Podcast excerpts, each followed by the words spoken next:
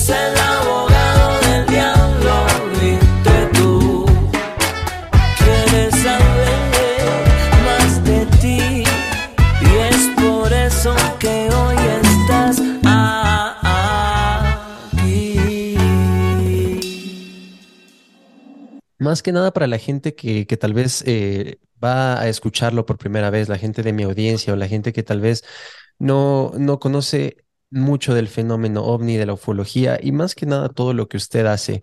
Hay un concepto básico y que me encanta que usted habla mucho, que es el tema de la pecera. No sé si por favor nos puede explicar a toda la gente que le está escuchando a qué se refiere con el tema de la pecera.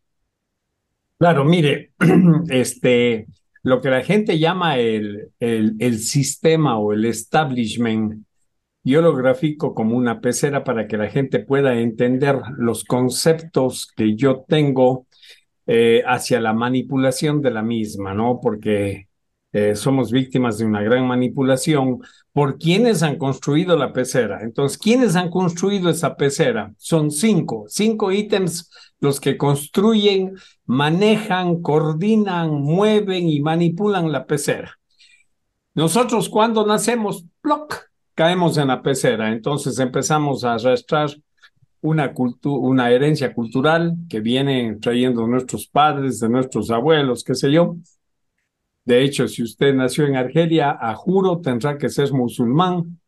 Mm. Eh, para que se entienda, ¿no? O sea, esto la herencia cultural, entonces usted ya como que le están poniendo una programación ahí. Entonces, los cinco ítems que son los que mueven el sistema o las paredes de la pecera que yo llamo son los militares, los religiosos, los que mueven el dinero, la gente de los medios de comunicación y los políticos, ¿no? O sea, entre esos cinco grupos manipulan, arreglan, se protegen, todas las idioteces que hacen, se protegen, se tapan, se...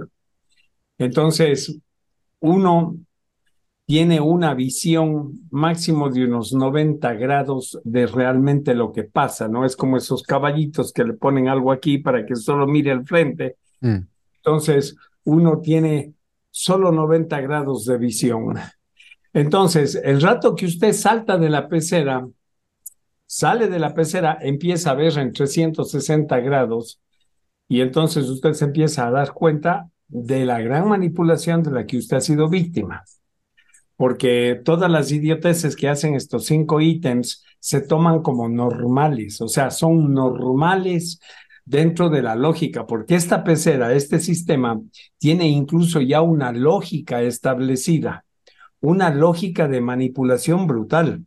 Entonces, este, a todo le ha cambiado el nombre, le han hecho creer que que la felicidad está en las cosas materiales, le han desvirtuado los reales conceptos de los valores humanos, de lo que es el amor, de lo que es la honestidad, de lo que es todo eso le han ido cambiando, cambiando, cambiando y han ido poniendo clichés ahí en el, eh, en el sistema para que usted los absorba, los absorba. Entonces usted, este, ya ve como natural que un cura vaya y bendiga las armas en el ejército, ¿no? Entonces, sale el cura con la ponchera ahí de agua y empieza a tirar de agua bendita a los rifles, a, las, a todas las armas de matar.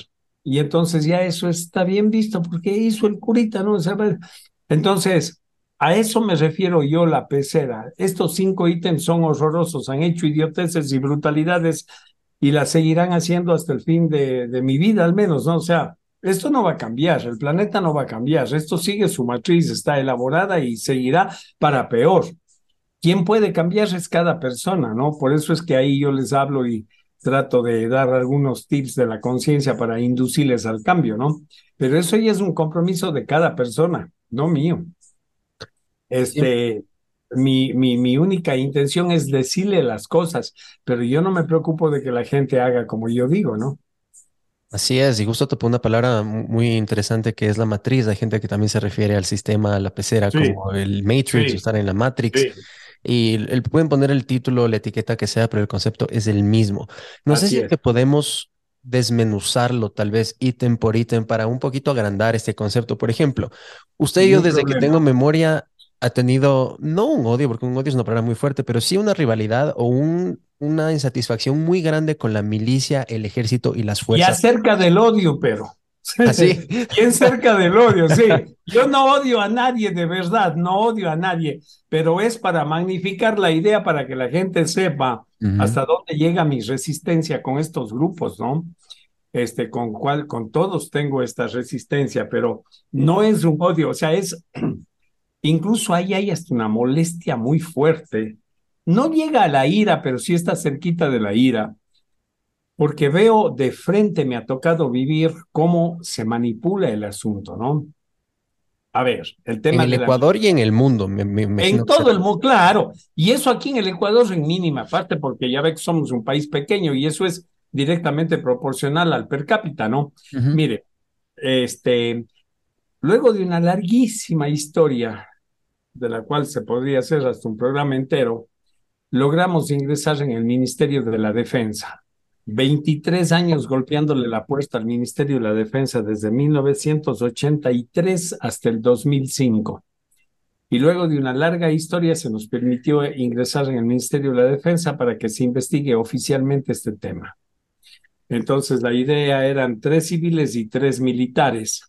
De los tres militares, dos eran agentes de la CIA. Dos. Bueno, ¿Confirmado o solo era- total, pero total. Este, claro, el problema es si la gente mezcla esto con política, estamos mal. No van a entender nada. Si la gente empieza a mezclar esto con política, no, yo hablo de historia pura. Claro.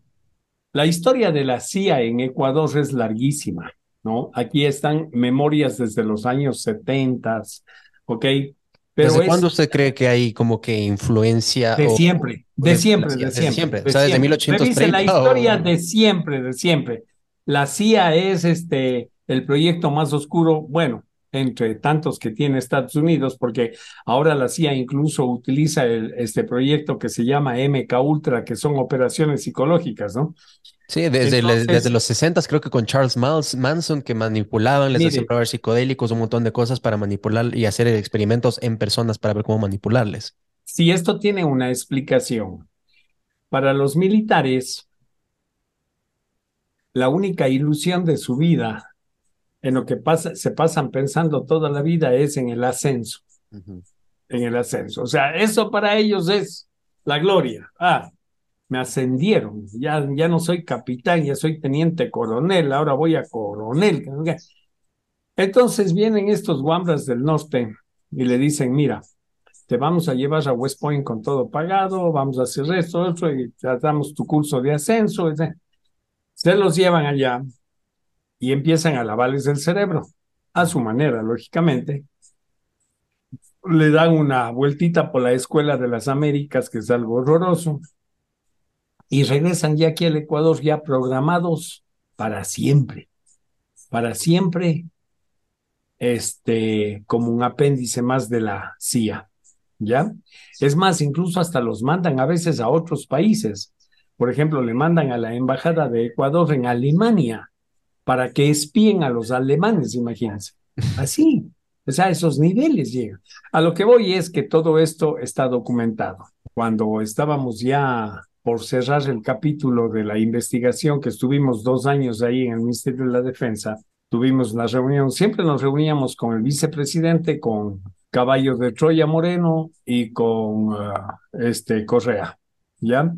Entonces, Correa este, tenía una obsesión por la soberanía. La soberanía era un punto tocado que él tenía. Yo le doy la razón en cierto sentido, porque este, como un militar cuya esencia mismo es defender la soberanía de su patria, se venden a la CIA. O sea, trabajan para los americanos. O sea, ¿cómo? O sea, eso no se explica en la cabeza. Y fueron descubiertos varios casos en el gobierno de Correa. Acuérdense los bombazos esos que metieron en la frontera con Colombia, con el, mataron al mono Jojoy, no sé qué. Pues estaba la CIA metida en Ecuador, en la frontera de Ecuador, metidos, haciendo estas operaciones. Y los militares sabían y nunca se lo dijeron a Correa. ¿Por qué? Porque era la CIA la que estaba ahí.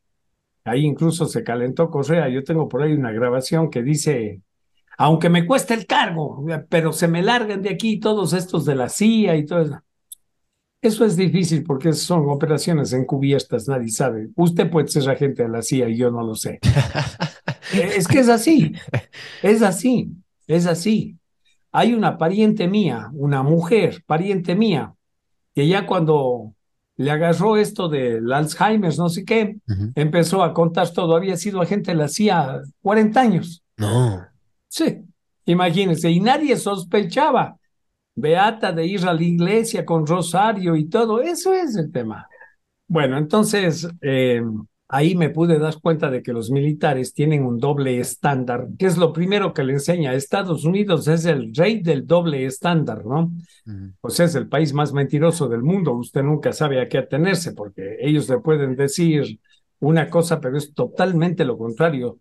Para ellos la mentira no es mentira, es estrategia. Claro, como hizo Stalin antes en la Unión Soviética, también controlar, cambiar la verdad, los libros de historia, manejar y manipular la verdad conforme es la conveniencia del, del caudillo de turno.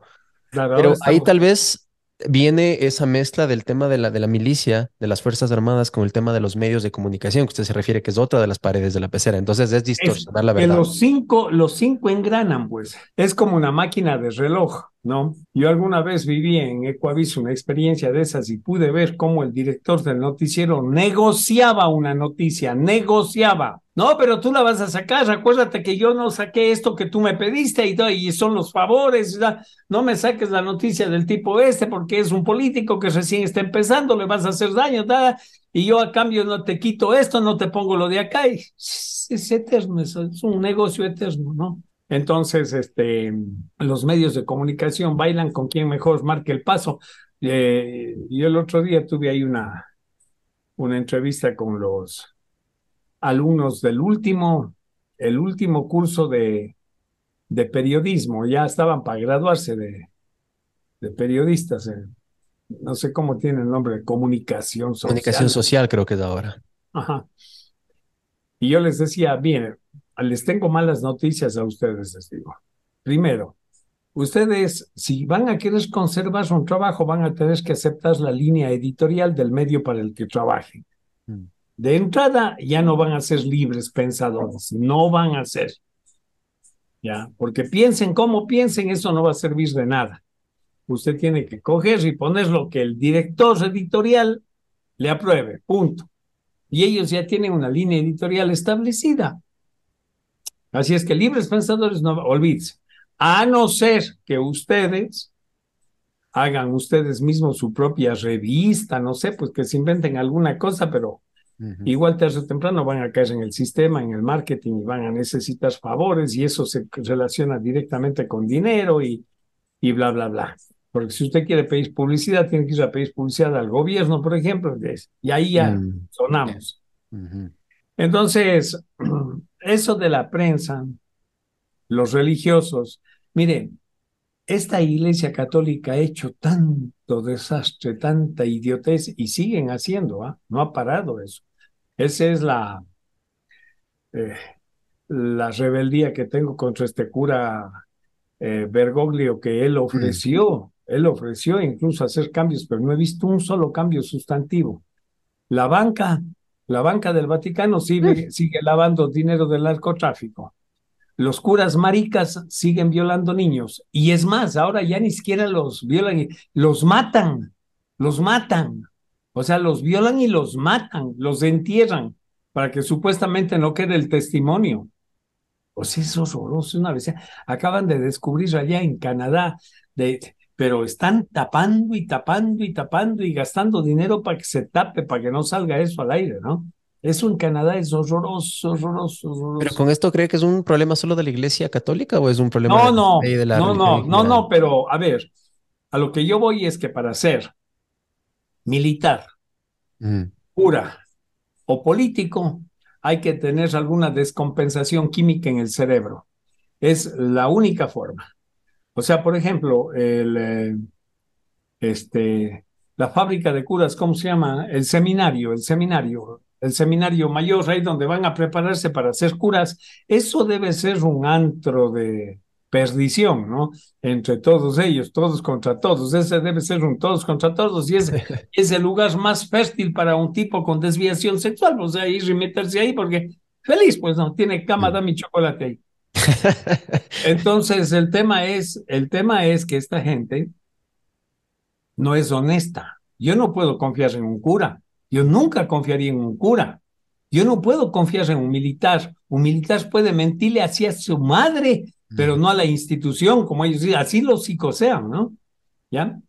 Y un político peor, o sea, el político basa todo su accionar solo en el ego y la codicia, de ahí no sacamos nada bueno. Sí, hablando un poco de las, de las desviaciones tal vez mentales o patologías que pueden tener, yo, yo también estoy de acuerdo con, con usted en ese sentido de que muchos de los políticos son narcisistas por excelencia, o sea, tienen una, una necesidad, una, una inseguridad que necesitan compensar con algo y sienten eso a través del poder, el poder se vuelve adictivo y quieren Vea, yo conozco gente, yo conozco gente a quien respeto muchísimo, porque las cosas que a mí me, me hace respetar a una gente es la honestidad primero. Uh -huh y segundo, su accionar. Yo soy muy partidario de, de esa muletilla que usaba este gran extraterrestre que vino hace 2023 años aquí Jesús. a darnos un mensaje y él decía, por sus frutos los conoceréis. Oiga, conozco gente, no es político, no es religioso, no es nada, y hacen acciones de solidaridad con el prójimo en silencio. No les mm. interesa créditos ni eh, nada, bulla cero. Es más, cuando usted lo quiere entrevistar, porque yo le dije el otro día a un amigo que tengo que hacer eso, pero promociona tu trabajo para que te ayuden, te apoyen. No. no. Jaime, tú ya entiendes, sí, yo entiendo. Entonces, ¿por qué vienes a joder? Me dice, porque las cosas caen del cielo. Cuando usted está sintonizado, esto no va a entender mucha gente. Yo le aseguro que el 80% de la gente de su auditorio que esté viendo esta entrevista no va a entender esto. No porque sean brutos, sino porque hay que sintonizarse con una frecuencia cósmica. ¿Comprende? Ahí hay una frecuencia en el cosmos con la que uno tiene que sintonizarse, porque todo es energía, todo es energía. Aquí sobre mi mano este rato hay millones de ondas, millones. Solo depende del receptor que yo ponga aquí y capto esas ondas. Ya está. Así mismo funciona el cosmos. Y usted no las ve, pero aquí están. Entonces, eso es lo que mucha gente no entiende. Cuando yo digo, tranquilo, las cosas caen del cielo. Las cosas caen del cielo. El cosmos conspira a favor de uno cuando uno está sintonizado con esa frecuencia. Pero cuando es para hacer el bien al prójimo, ¿no? Mm. Así trabaja esa gente. Esa gente tiene clarísimo lo que es el amor, lo que es la solidaridad, lo que es... Esa es gente que en la vida le, le diría una mentira, esa es gente que... Esa es gente con la que usted puede confiar. Usted tiene una definición muy interesante del amor que lo aprendió en Perú y no sé si la puede compartir sí, con la gente que claro. le está viendo y escuchando. Oiga, eso a mí me marcó. ¿eh? Había una ciudad a la que yo iba muy a menudo, Huancayo se llama, ¿no? Huancayo. Huancayo es al Guaitapayana lo que Riobamba es al Chimborazo. Mm. Así, igualito. Entonces, este, cuando yo iba, íbamos con un grupo de amigos que teníamos, locos por los ovnis, y nos íbamos al altiplano, generalmente por las faldas de este nevado, que a diferencia del Chimborazo, al, en los pies del nevado hay una laguna del agua que chorrea, ¿no? Va chorreando el agua y se ha hecho una laguna grande, donde por cierto aterrizaban naves. Bueno, entonces, este, eh, en uno de esos viajes estábamos como ocho o diez personas sacando la lengua ya porque estábamos en el altiplano, habíamos llegado bien arriba y entonces, este, vi unos tres gringuitos ahí ayudándole a construir. Uno estaba trepado en el techo, arreglando la paja y todo eso de una choza de unos campesinos.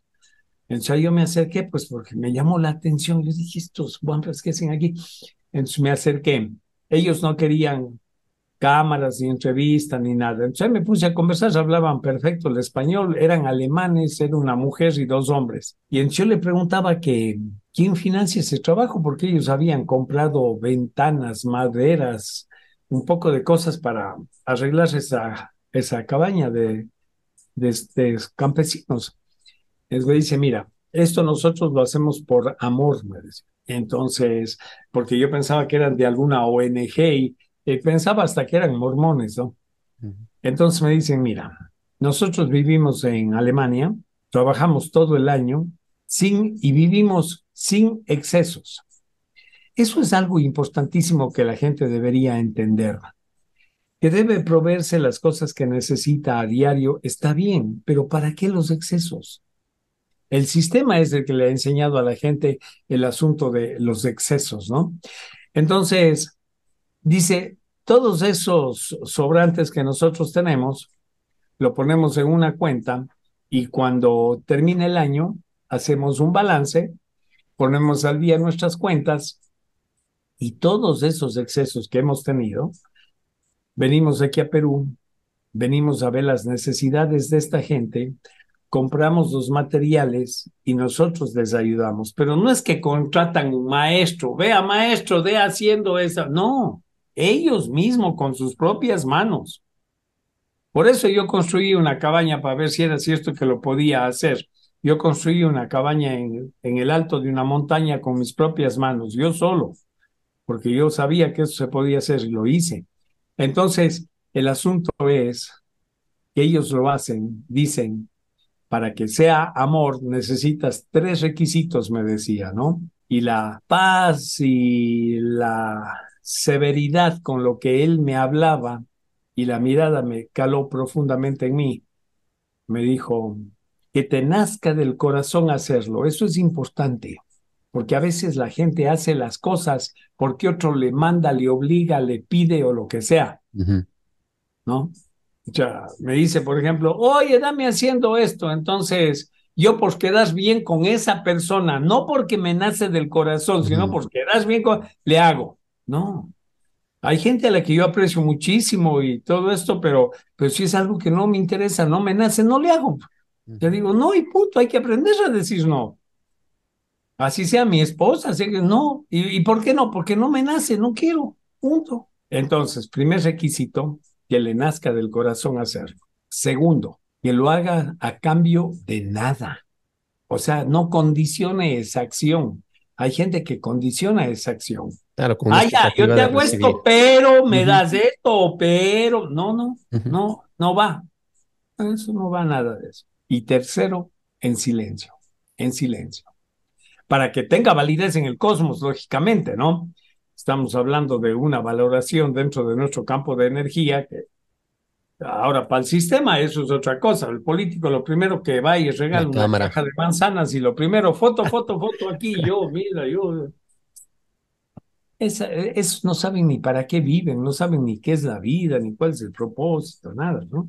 Justamente ahí viene el tema de, de- de una de las paredes de la pecera que, y porque ya tocó un poco en las Fuerzas Armadas, trató un poco sobre la religión, ah, habló de la política, habló de los medios de comunicación. El que nos está quedando y viene vinculado con este tema del amor, con el amigo que usted dice que tiene que no le interesan las cámaras o lo que acaba de vivir en el Perú que comentó, es el dinero, la banca. ¿Qué nos puede decir acerca de esta pared de la pecera y cómo nos afecta a todas las personas? Uh, muchísimo. A ver, mire, por ejemplo, le voy a poner un ítem de un caso que yo seguí que me pareció brutal, ¿no? Y esto es a diario. Cuando hablamos de dinero, tenemos una conexión directa con dos cosas. Primero, con la codicia, Mm. ¿eh? Y segundo, con la avaricia, que son primas hermanas y se llevan muy bien. A ver, voy a tocarle un solo ítem, la farmacopea. Salió un producto extraordinario para toda esa gente que tiene el síndrome este de inmunidad adquirido, no sé qué, el, el VIH. Y ese producto se llama Daraprim, Daraprim. Entonces, es el frasquito que le dura un mes, cuesta 34 dólares y con eso usted mantiene perfecto, equilibrado y se va curando y ya está. Un tipo farmacéutico compró la patente de Daraprim. Estoy dándole hasta nombres y apellidos. Compró la patente del Daraprim y subió de 34 a 750 dólares porque es el único producto que sirve para el VIH, el único, cinco mil veces más del valor. Otro caso, para curar el cáncer, hay un tratamiento en Alemania, Escuche bien, porque esto es de la vida real y puede comprobarse si quiere hasta le mando los datos. En Alemania hay un tratamiento para curarse del cáncer, curarse. Cuesta 340 mil euros, 340 mil euros. El mismo tratamiento en la India cuesta 80 dólares, el mismo tratamiento. Exacto, sin ni un cambio. ¿Y el tratamiento es en base a, a qué es? ¿Es quimioterapia? ¿Es A unos químicos, no, químicos, químicos, no, químicos, químicos, sí. Entonces, le pongo otro ejemplo. Los glifosatos y los neonicotinoides que se llaman, con los que Monsanto ha inundado el planeta con estos productos llamados transgénicos, ¿no? En la comida, en todos lados están. Que son cancerígenos a la final. Incluso los que fumigan se visten como astronautas para fumigar.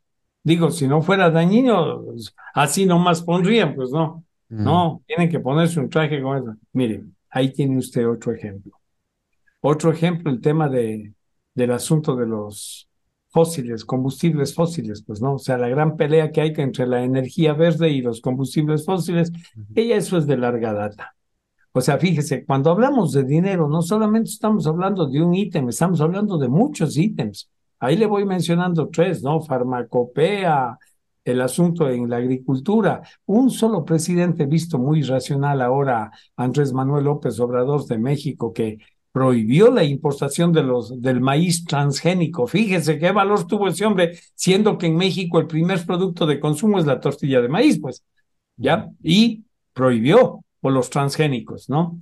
Entonces, claro, ahora Monsanto se alió con Bayer y ahora son mucho más poderosos. Nosotros tenemos este, en la historia de la ufología el caso de un ufólogo que Bayer lo asesinó, porque eh, este ufólogo este, empezó a denunciar eh, las fumigaciones en las plantaciones de naranja que eran cancerígenas y él demostró que eran cancerígenas, ¿ya? Y le ganó el juicio a la Bayer, pero igual lo mandaron a matar. ¿De qué sirvió eso, no? Entonces, he escuchado discursos extremos ya frente al dinero porque a lo mejor la gente malinterpreta y está pensando de que eh, yo digo que es malo tener dinero. No, eso no estoy diciendo. Estoy diciendo que para, para tener dinero, usted tiene que ser consciente, una persona consciente. Si usted no es una persona consciente, usted se destruye y destruye a los demás. El dinero es un arma poderosa. El dinero es un arma muy poderosa.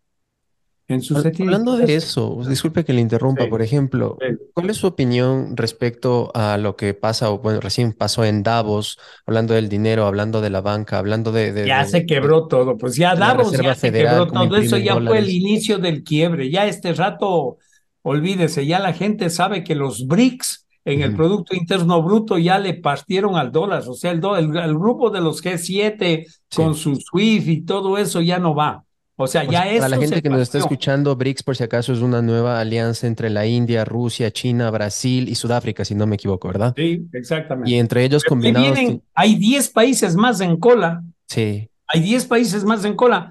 Viene este Irán, viene Arabia Saudita, que usted vio el acuerdo que han hecho ya. se pelearon con los Estados los Unidos, que estaban de enemigos ya son aliados. amigos. ¿no? Y eso, y eso que es una, eso es fuertísimo. Era tan fuerte lo de Irán con Arabia Saudita, porque recuerde que es entre sunitas y chiitas y es este religión. Acuérdese que Irán es teocrático, es un gobierno teocrático. Y aún así lograron conciliarse, fíjese. Bueno, Pero usted la- cree, cree que vaya a pasar, entonces cree que el dólar va a dejar de ser Ya, el pues, dólar. es que mire, el problema del dólar es que no vale nada. Desde que se eliminó en el respaldo. A ver, 71 el- dígame la reserva con el oro. ¿En qué respalda el dólar? En nada, En nada. desde el En 71. nada, no hay en qué. En- cuando se hizo el acuerdo de Bretton Woods, entonces se supone que era el petróleo el respaldo. Ya ni eso tienen porque andan usando el fracking.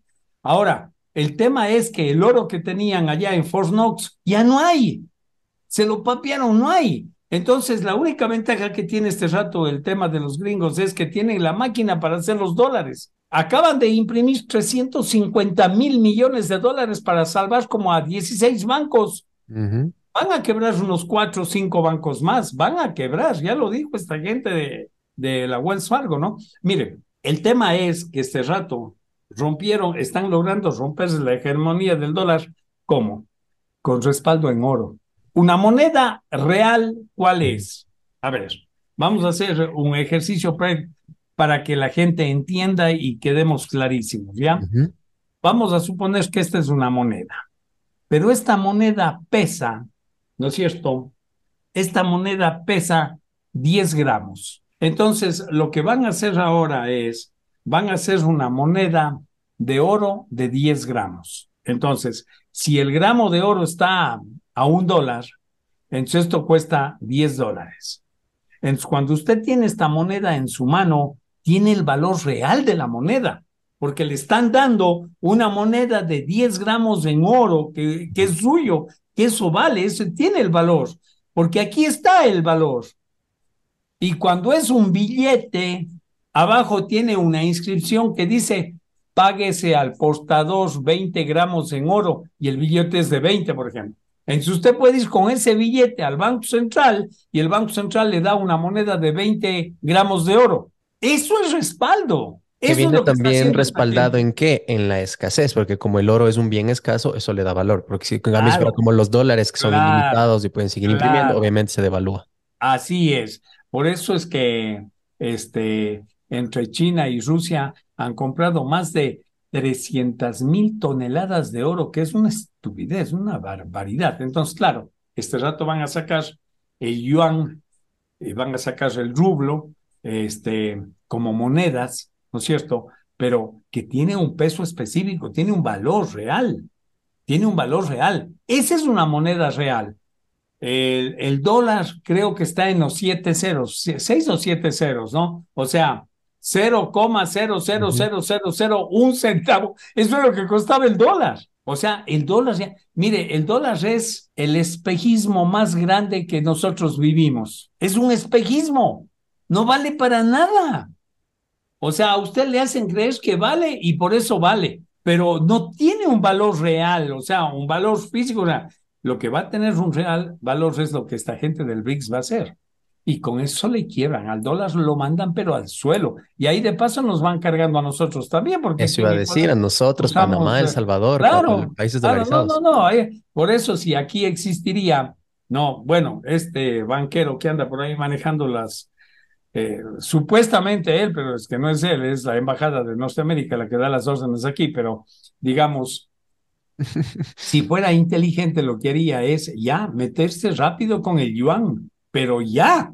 O sea, este rato ya deberíamos estar nosotros en la cola para hacer negocios y todo con el yuan.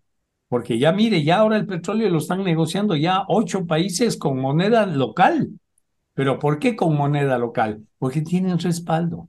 Arabia Saudita tiene su respaldo en oro, Irán tiene su respaldo, la Rusia, la China, la India, la India ha comprado oro una barbaridad. Entonces, claro, esas son monedas duras, ¿ve? Son monedas que pesan. Entonces, claro, la economía es una especie de ciencia ficción que nosotros vivimos, ¿no? Aquí, y lógicamente dentro de esa ciencia ficción hay que ser clarísimos en que si hemos logrado sobrevivir con todos estos horrores que se ha hecho con la economía en Ecuador, es gracias al narcotráfico.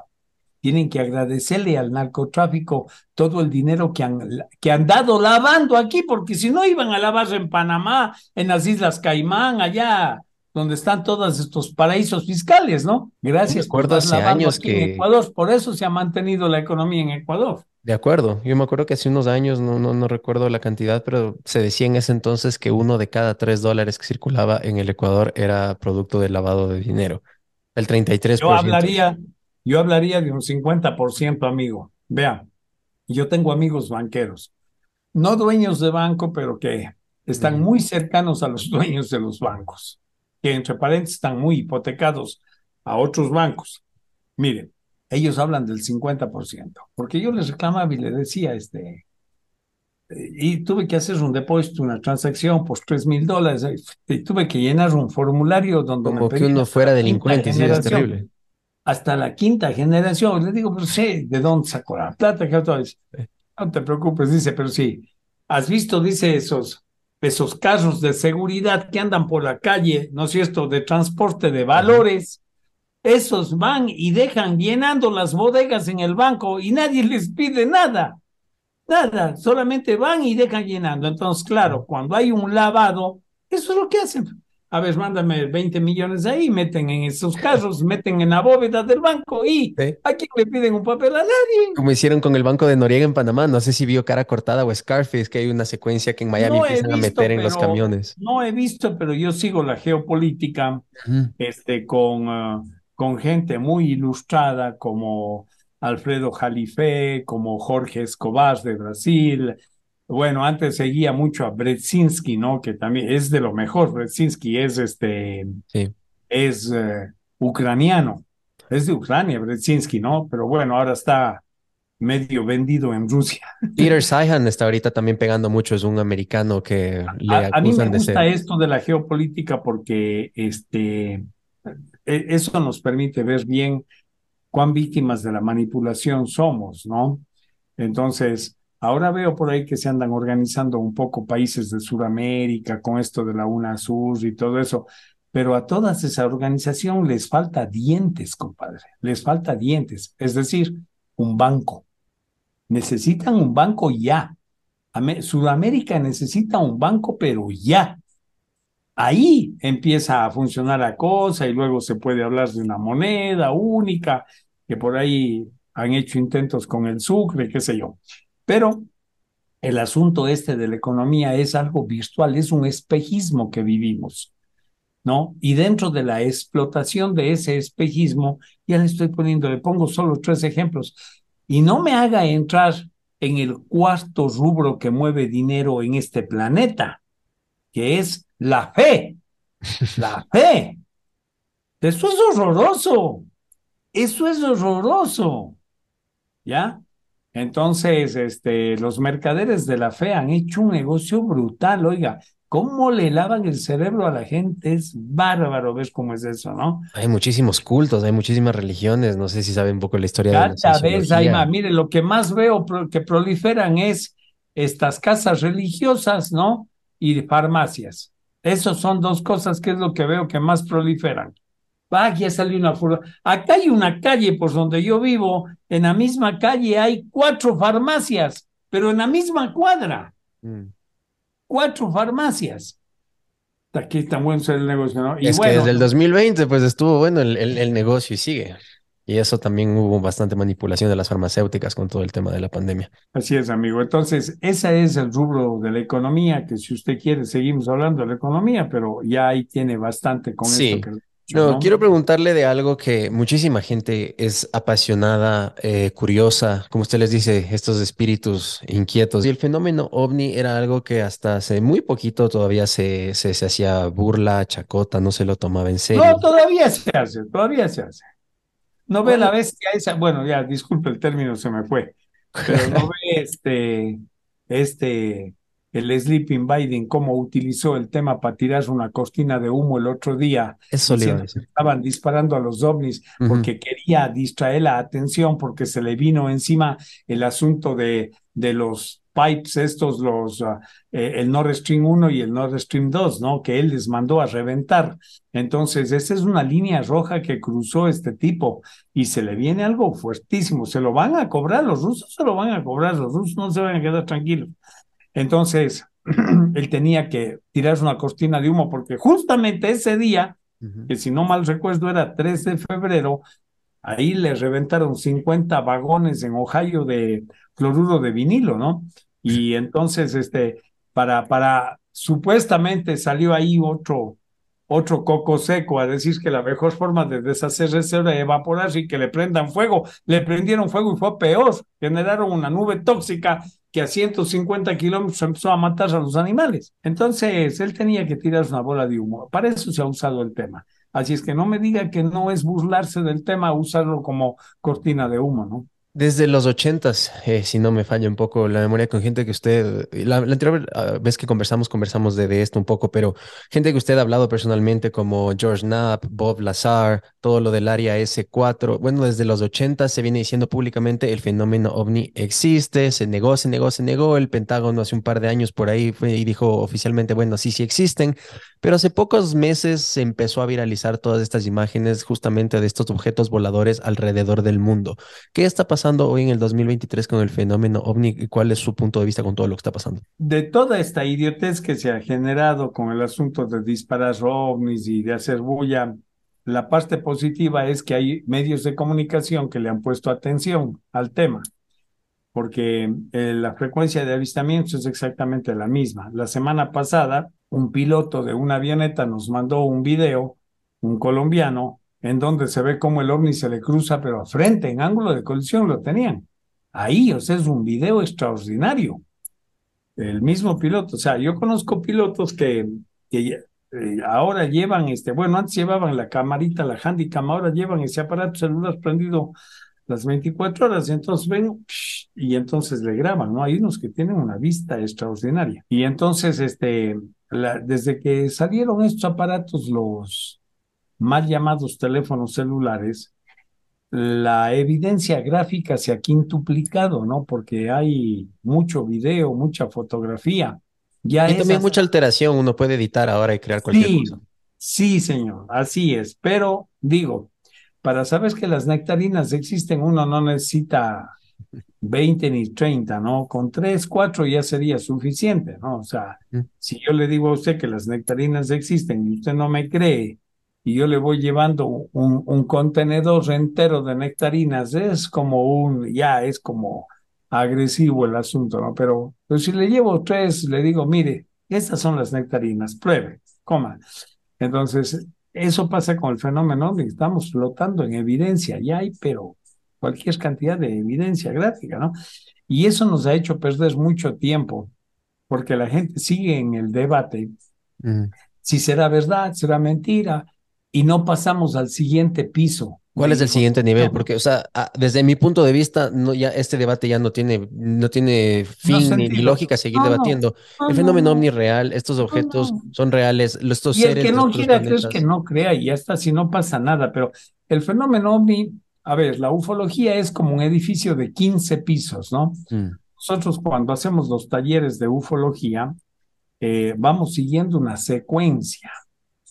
Entonces, el, siguiente piso, ya entrando en la parte analítica del asunto, está la historia de la humanidad, que es como una gran referencia de la cual puede echar mano la gente que desea entender, no creer, sino entender cómo funciona esto. Entonces ahí usted empieza a entrar en un mundo completamente diferente y evidente, sobre todo, pues, ¿no? Porque empieza a darse cuenta que en todos los libros de historia donde están registrados el origen de culturas y civilizaciones, en todos, no excluyo a ninguno. Si quiere le doy unos 30, 40 nombres de los que yo me he tenido que tragar para entender esto. Hay en diferentes acápites versiones de estos señores de las estrellas con cualquier nombre viniendo a interactuar con estas civilizaciones, pues. Y ahí están. Y ahí están registrados. Entonces, que lean la historia de la humanidad nada más. Y ese también es otro producto de, de herencia cultural horrorosa que nosotros tenemos, que ha sido tan manipulada, ¿no? Desde que llegaron aquí los españoles hace más de 500 años, ya vio, nos trajeron la historia del pueblo de Israel y nos hicieron creer que esa era la, la única, la, la primera, la creadora de todos. Mentira, mentira. Yo hace más de 30 años, cuando me di cuenta de eso, escribí este libro que se llama Israel, otra creación de los extraterrestres, ¿no? La gente puede descargarse gratuitamente ese libro de nuestra página. Y eso es. Entonces ahí usted, por ejemplo, tiene un elemento, ¿no? Otro elemento que, bueno, le sigue muy de cerca la historia de la humanidad son todos los vestigios líticos que tenemos, la evidencia en piedra, llámese jeroglifos, llámese petroglifos, como usted lo quiera llamar.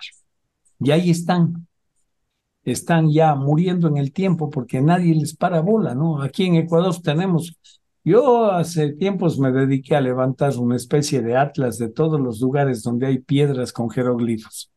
Nadie, nadie tiene explicación para eso. Nadie, nadie. Nadie sabe cuál fue la cultura, la primaria cultura que, que estuvo aquí en Ecuador, en lo que llamamos Ecuador. Nadie. Por ahí algún profesor en Puerto Viejo me dijo que eran los caras y que los caras habían entrado pues Bahía de Caracas. ¿no? Pero ¿hace qué tiempo? Dice, eso fue como unos tres mil años antes. Hermano, tenemos aquí la cultura Chopsi, tiene diez mil años. Don Jaime, Chopsi. yo he visto que hablan muchísimo en su programa y le hacen muchas preguntas con el tema de la cueva de los tallos y algo que tiene que ver con Inglaterra. ¿Nos puede comentar en resumen de qué se trata todo eso y cuál es la Híjole. tan grande que hay de eso? Eh, eh, eso de tallos tiene cinco aristas, cinco aristas. Y cada una tiene una historia larguísima. La principal arista es la de su natural descubridor, que al final no descubrió nada, pero sacó al mundo la información. Juan Morís, el húngaro argentino. Ahí está la primera historia de plagio y de relajo con Gastón Fernández, que era su fotógrafo, a quien vino Eric von Daniken y se robó todo. O sea, esa es la segunda arista, Eric von Daniken. La tercera arista es el cura Crespi, Carlos Crespi, ¿no? Y que también se robaron los del Banco Central, todo lo que tenía Crespi, le robaron. Todo es así, historias de robos. La otra arista está Stanley Hall y los militares y los ingleses, que es una trilogía perfecta para el robo en tallos, ¿no? Stanley Hall, los militares ecuatorianos y los ingleses.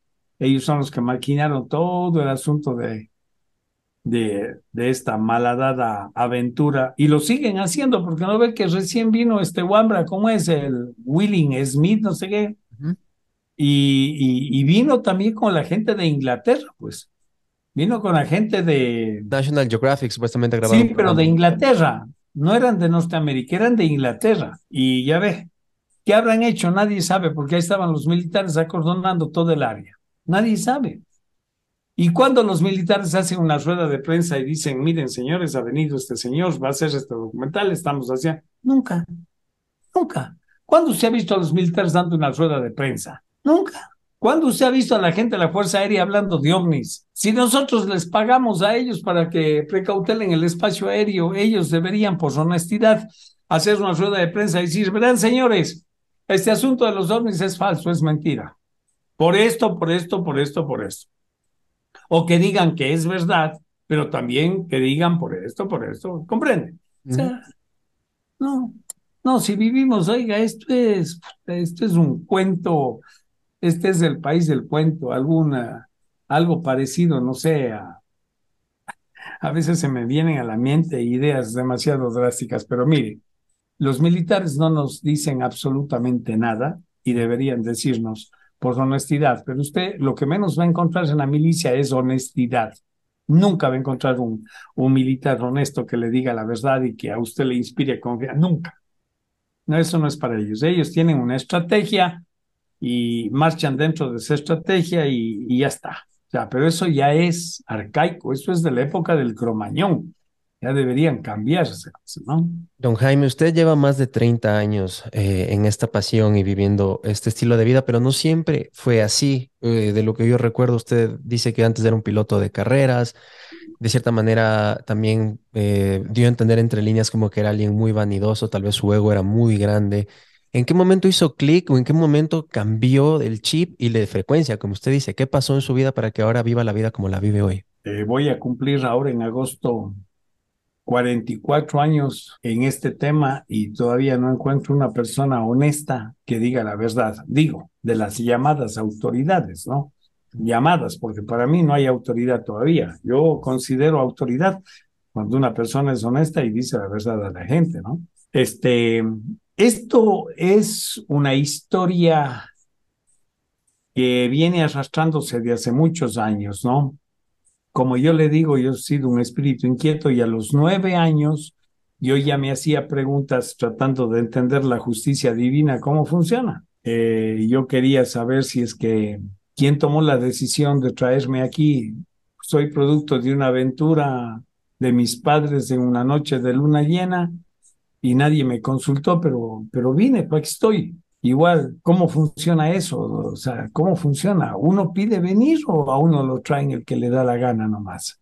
O sea, ¿cómo es esto? Entonces, habían cosas que daban la vuelta en mi mente y, yo consultaba a los curas, me dejaban más confundido todavía, me decían, ay, hijo mío, los designios de Dios son un misterio, me decían.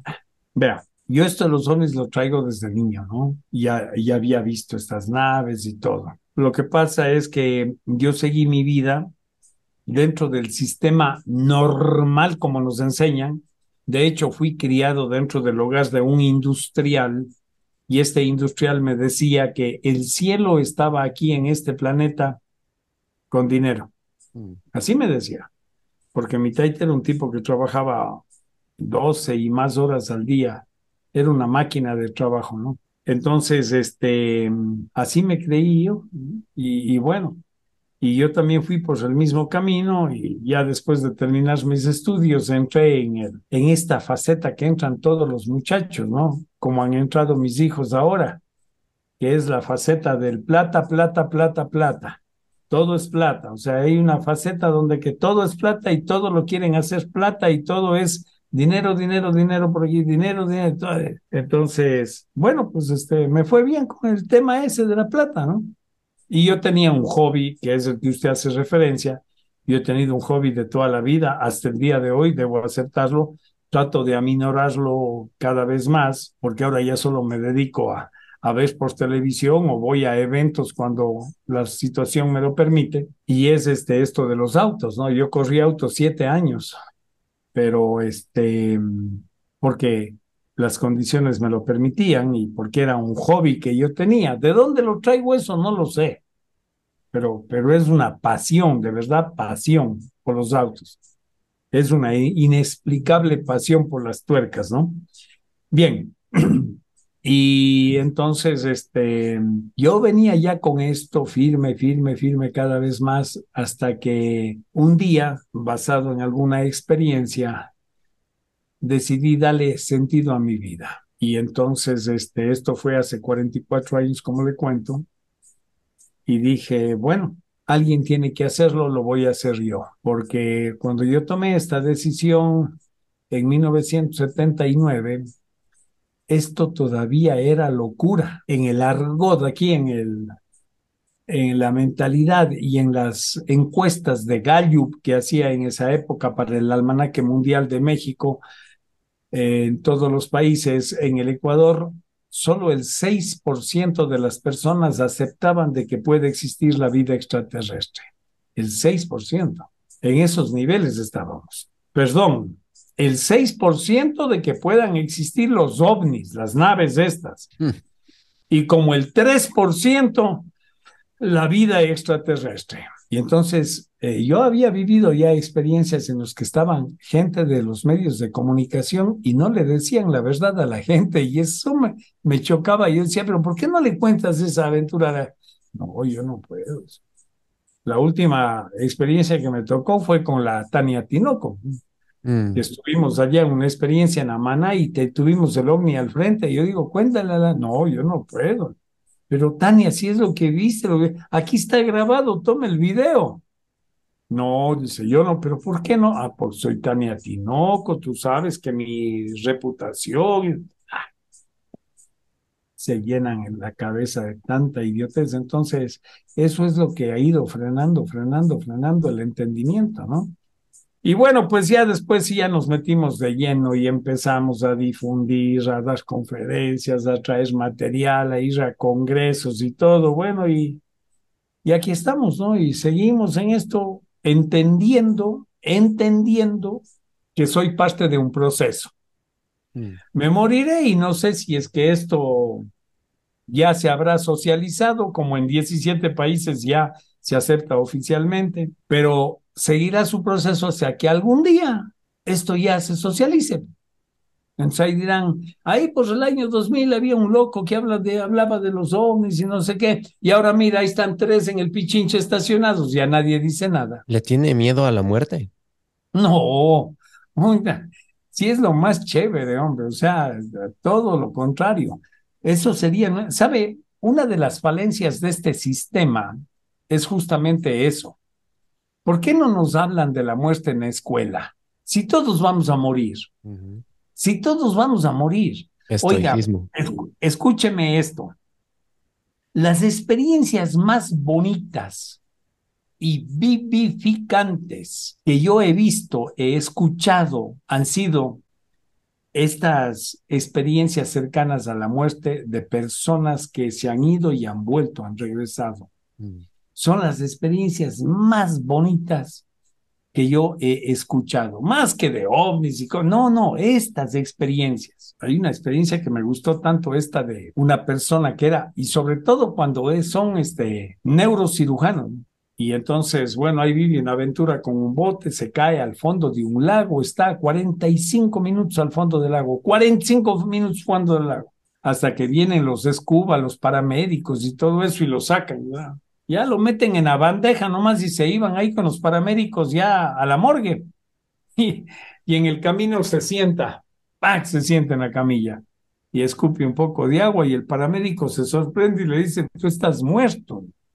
No, dice, estaba hablando con Dios Oh. y cuenta unas experiencias extraordinarias. Neurocirujano, de estos de la línea dura que no creen en nada, ¿ah? Porque los neurocirujanos de esos no creen en nada. Acaba de topar una palabra muy, muy fuerte y muy importante porque con lo que usted habló de la religión y de la fe, la gente puede malinterpretar y pensar que usted no cree en nada, pero todo lo contrario, usted es una persona que cree muchísimo en Dios. ¿Qué es Dios Claro. para usted? La diferencia con esas personas es la imagen que tenemos de Dios. Esa es la diferencia. ¿Ya? Yo siempre les digo a las personas que yo respeto la fe de las personas, pero hablo de la historia en la que se han fundamentado muchas religiones. Pero la fe creo que es lo más ah, íntimo que tiene una persona en este proceso de vida, ¿no? Ahora, mire, definir quién es Dios no lo vamos a entender no lo vamos a entender. Pero quiero hacer un pequeño ejercicio para ver si funciona y me entiende la gente, ¿ya? A ver, vamos a suponer que la presa esta de, de Paute, La de donde hidroeléctrica. sale todo, claro, la hidroeléctrica, de donde sale todo el sistema ramificado, interconectado para todo el país, ¿no es cierto? Ya, ese es Dios. Para poner un ejemplo. Ahí las turbinas están generando energía eléctrica y están mandando por los cables conductores a las diferentes ciudades. En una ciudad la bajan, le hacen una torre de transmisión y empiezan a mandar a todos los transformadores que están por ahí en las esquinas de la calle, qué sé yo. Ese transformador toma la electricidad en 13.000 voltios y lo baja a 120. Y de ahí lo pasa a las acometidas de cada casa. En la acometida llega a su casa y usted tiene una caja de breakers. Unos son para tomacorrientes, otro para el alumbrado, y esos son los breakers, ¿ok? Entonces usted ingresa en su habitación, le da al switch y ¡pac! se prende la luz. Entonces, lo que usted llama luz, ahí se prendió, ¿no es cierto? Ya. En alguna parte hay una energía central, centralizada, así como en una computadora, un mainframe o lo que sea. En alguna parte está esta energía. Dicen unos que en el centro de la galaxia. Bueno, pero si es en el centro de la galaxia, será solamente para nuestro sistema solar, porque nuestro sistema solar pertenece a un conjunto llamado galaxia, no la Vía Láctea. Dicen que en el sol central de la galaxia, eh, que ahí está la energía primaria, porque esa energía alimenta a su vez a los soles, a los soles que están alrededor, los planetas y todo. Y de hecho el sol ha sido una deidad para muchas culturas por Total. tiempo. Y debería ser, o sea, si nos damos cuenta lo necesario e importante que es, debería ser una deidad, ¿no? Bueno, entonces, para la mayoría de las personas, la imagen de Dios es el foco. Usted prende, está la luz. Esa es la imagen. Ese es el nivel más primario y más a mano que tienen de la imagen de Dios. Una estatua, una estampita para orar, un ritual. Ese es Dios para algunas personas. Para personas que entendemos un poquito más, puede ser la acometida de donde sale para todos los focos de la casa. Para alguien que entiende un poco más, ya puede venir desde el transformador en el poste de allá ese es Dios. Y entonces utilizan las acometidas, utilizan los breakers y ¡pac! llega la luz allá. Para otros ya va hasta una torre de transmisión, entonces ya empieza, y para otros, para muy pocos, llegamos a la verdadera presa, a la presa hidroeléctrica. Mm.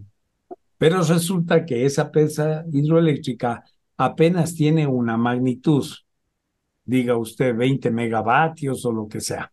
Entonces, hasta ahí llega la imaginación, porque acuérdese que somos seres limitados y es como muy difícil para nosotros entender la grandeza del trabajo de Dios. Póngale el ojo a un telescopio electrónico y mire lo que mira. Vio las últimas imágenes del James Webb. No. Es una estupidez, una estupidez, o sea, no, no, ya es. A ver, es como una hormiga en el Super Maxi tratando de entender qué coño es eso. ¿De qué, qué es eso? O sea, y tanta funda y tantas latas y tanta cosa y gente por allá caminando. Es exactamente ese el ejemplo. Ya, o sea, no estamos diseñados para nada. Y ahí está la pulga metida en el Supermax, ahí está. Una hormiga, diga, ya, una hormiga. Ahí está una hormiga dándose las vueltas por las fundas. Dice, Che, no sabe qué es esto. Enséñele a su perro la degradación fiscal. ¿En qué consiste la degradación fiscal? A ver si le entiende. No le entiende. O sea, pero hágalo con mucho amor, con mucho no le entiende. Mire, esa, en esa situación estamos. Entonces, claro, existen los aprovechadores que han tomado de la historia una historia de guerras y, de- y la hicieron sagrada, la hicieron sagrada. A mí me dieron clases de historia sagrada, así se llamaba, y uno se quedaba de año por las clases de historia sagrada. Entonces me ponían la materia de los israelitas, lo de la Torah, el Pentateuco hebreo, me ponían como historia sagrada, divina. Y a mí me expulsaron siquiera unas ocho, diez veces de, por preguntar. Mm. Por inquieto, por espíritu inquieto. Pero, pero a ver, a ver, empezamos desde el principio y dice, Caín mató a Abel. Entonces dice, Dios le puso un sello en la frente y lo expulsó del paraíso. A renglón seguido dice, y Caín fue a tierra de Noz y procreó. Coño, no es que eran los únicos, los primeros. ¿De dónde salió Noz? ¿Cuál es la tierra de Noz? Bueno, y de esas le puedo poner, lo siento. ¿Cómo se crea el pueblo de Israel? Por Dios, pero vean, ahí está escrito. No, quítense la venda de los ojos. Por eso escribí ese libro hace más de 30 años. Mire, eh, cómo nace el pueblo de Israel. La gente habla de Israel y ni entiendes, o sea, ni ha revisado la historia. Está Jacob en el monte Peniel y viene este supuesto Dios y le dice, Jacob. Jacob se da la vuelta y ve a este ser nórdico, resplandeciente, un extraterrestre, ¿no? Pero para él era Dios. Entonces le dice, ¿quién eres tú? Le dice, yo soy tu Dios.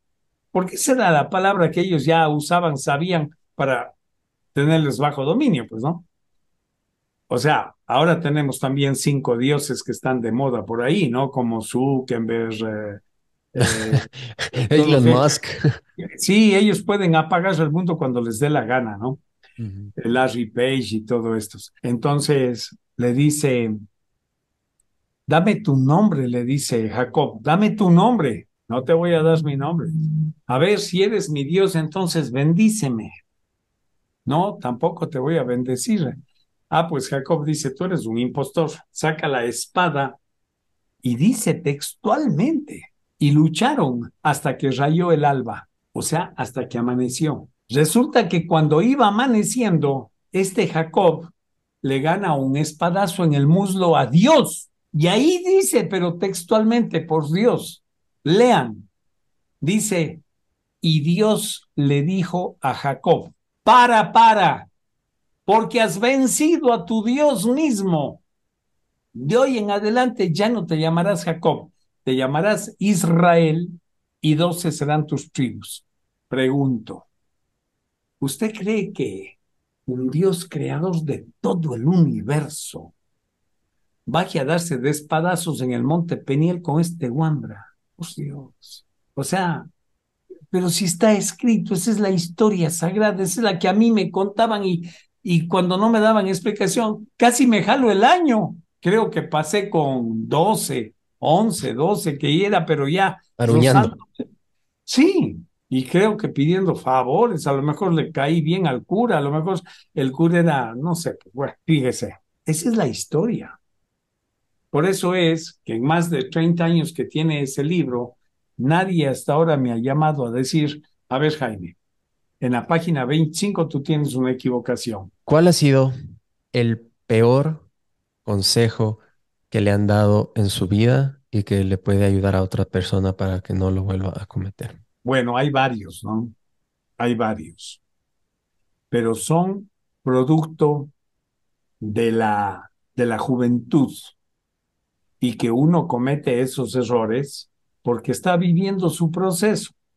Y si y uno tiene que cometerlos para entender que eso no estuvo bien, pero es un precio caro. Y este y esto ojalá sea sugerencia, mire que no tiene nada que ver con los ovnis, pero tiene que ver con la parte humana de las personas y es el tema del enamoramiento, de enamorarse de una persona y no mostrarse como uno es, Mm.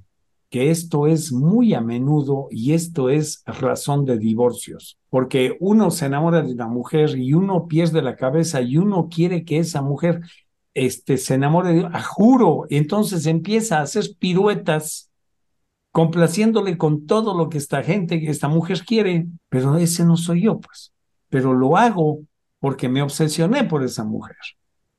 Wambra, uno Wambra, 20, 21, 22 años, Entonces, uno se obsesiona, entonces uno se muestra a esta mujer como uno no es. Entonces, el problema que ya cuando se formaliza la relación y llega al matrimonio y empezamos a ver los que hubo, entonces ahí ya somos como somos y a poco a poco se empieza a caer ese, esa otra persona que yo aparenté ser. Entonces, eso, eso me dañó a mí, eso me hizo, me, me generó un grave problema y a la final desembocó en mi divorcio, ¿no? Porque yo me mostré como no era, como no era, por tratando de complacer a esta persona porque me obsesioné, me enamoré de esa mujer. Pero el enamorado era yo, pues, Mm. no ella. Y eso tenía que entender. Pero hice todas las piruetas y todo eso para complacerle. Entonces, claro, la mujer veía que yo le complacía en todo, qué bueno que es este tipo. Y bueno, y luego fue un error. Entonces, la moraleja sería mostrarse como uno es siempre, Siempre. siempre.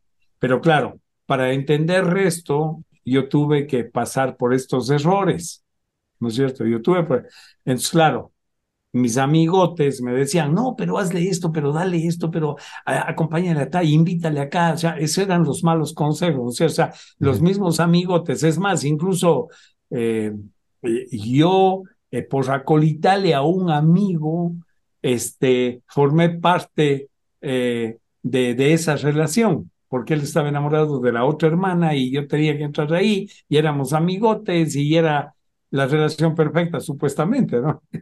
Entonces, eso es, la moraleja sería mostrarse como uno es siempre. Pero claro, lastimosamente uno cuando es guambra no entiende esto. No entiende, no entiende. Por más que alguien le diga, no, no, uno se obsesiona. Y cuando uno está obsesionado, uno se ciega, se ciega. A mí me pasó. Por eso yo le estoy hablando de, de lo que yo he vivido, ¿no? ¿Cuáles son los tres libros que más han impactado en su vida y que le puede recomendar a la audiencia que le está viendo y escuchando? A ver, el primero es El poder de la hora de Eckhart Tolle. El segundo es Una nueva tierra de Eckhart Tolle. Es decir, me va a faltar vida para poner en práctica lo, lo bueno que ahí está. Y en el tercer libro tengo una pelea entre Ami, el niño de las estrellas, pero yo sí creo que me quedaría con Ami, ¿no? Ami, el niño de las estrellas, porque el otro es como ya un poquito más heavy, ¿no? Es, eh, ¿Cuál es? es Igual menciónelo para un bonus, el cuarto, ¿cuál es? Eh, mire, 1984 de Orwell, ¿o no? ¿Cuál es? no, no, no, no, no. Eh, yo voy más por, a- por la parte de la reflexión, es el canto Mm. de la rana de, de, de este cura hindú, como es Anthony de Melo. ¿no? Sí, pero yo, yo creo que eh, para empezar en el tema ovni, ya irnos, empezar a escalar en la parte profunda, ya la gente que ya dio por entendido el asunto de los ovnis, creo que está muy bien a mí el niño en las estrellas, ¿no? Es un proceso muy bueno. Claro, yo, yo vine dando brincos y saltos por muchos otros autores, ¿no? Y, y con los que estoy hasta el día de hoy ya me he quedado un buen tiempo, ya llevo casi 20 años con ellos, es con Eckhart Tolle. Si hoy pudiera conversar, charlar, decirle algo a ese espíritu inquieto, Jaime Rodríguez, que estaba en sus veintes, en sus treintas todavía, con muchas preguntas, más preguntas que respuestas, ¿qué le diría? Es difícil, es difícil porque yo sé que tenía que vivir todo lo que he vivido. Cada persona tiene que vivir, cada persona tiene su proceso y uno tiene que vivir exactamente esto, ¿no? O sea, eh, cualquier cosa que yo le diga a ese Jaime Rodríguez de atrás, no lo va a entender, no lo va a entender. O sea, yo creo que cada persona tiene que vivir su propio proceso. Se equivoca, equivóquese nomás, no hay problema. Si uno aprende así, pues, o sea, dándose contra la piedra. Entonces yo considero que cada persona tiene que vivir su propio proceso. No, no haría nada por restarle esa oportunidad de que se equivoque, sígase equivocando, porque eso, cuando ya llega a la etapa madura de la vida, ahí usted entraña ya una reflexión, ¿no? Todo lo que yo le cuento es de mi vida, por eso es que yo le hablo con propiedad. Sea, yo puedo decirle esto y esto, porque yo también, como cualquier persona normal, he seguido mi proceso de evolución y he pasado por todas, y los amigotes y las borracheras y todo, todo, todo lo que hacen los guambras he hecho yo, todo. Entonces yo entiendo eso, ¿no? Pero claro, no más que ya llegó una etapa en donde yo empecé a ajustar eh, ciertas eh, normas de conducta aplicando un conocimiento superior entregado por los extraterrestres a este planeta, ¿no? Uf, que es para eso podríamos hablar hace unas tres horas más para hablar de todo eso. De hecho, el mismo Edgar Tolle, hay gente que dice que él es uno de estos seres especiales que vino a compartir este mensaje con la humanidad. Es una antena, es una antena. ¿Qué es una antena? Lo que usted se refiere con los híbridos. ¿Eso es una antena? No, una antena es una persona que está sintonizado en la frecuencia cósmica Mm, y está recibiendo del cosmos la información Wow. y transmitiéndola, y transmitiéndola, sí. Él, él es una antena, es una antena. Sí. Wow, increíble. Muchísimas gracias por su tiempo, don Jaime. Por Bueno, favor, amigo, a la gente que le está orden. viendo y escuchando, ¿dónde lo pueden encontrar? ¿Dónde le pueden seguir? navegantesdelcosmos.ec, nada más. ¿Bien? Muchísimas gracias, don Jaime. Que tenga un a excelente día y estamos en contacto. Igual, gracias. Que esté Chao. bien. Hasta luego. Y es el abogado del diablo, viste tú. Él quiere conocerte más. Quiere saber qué se cree.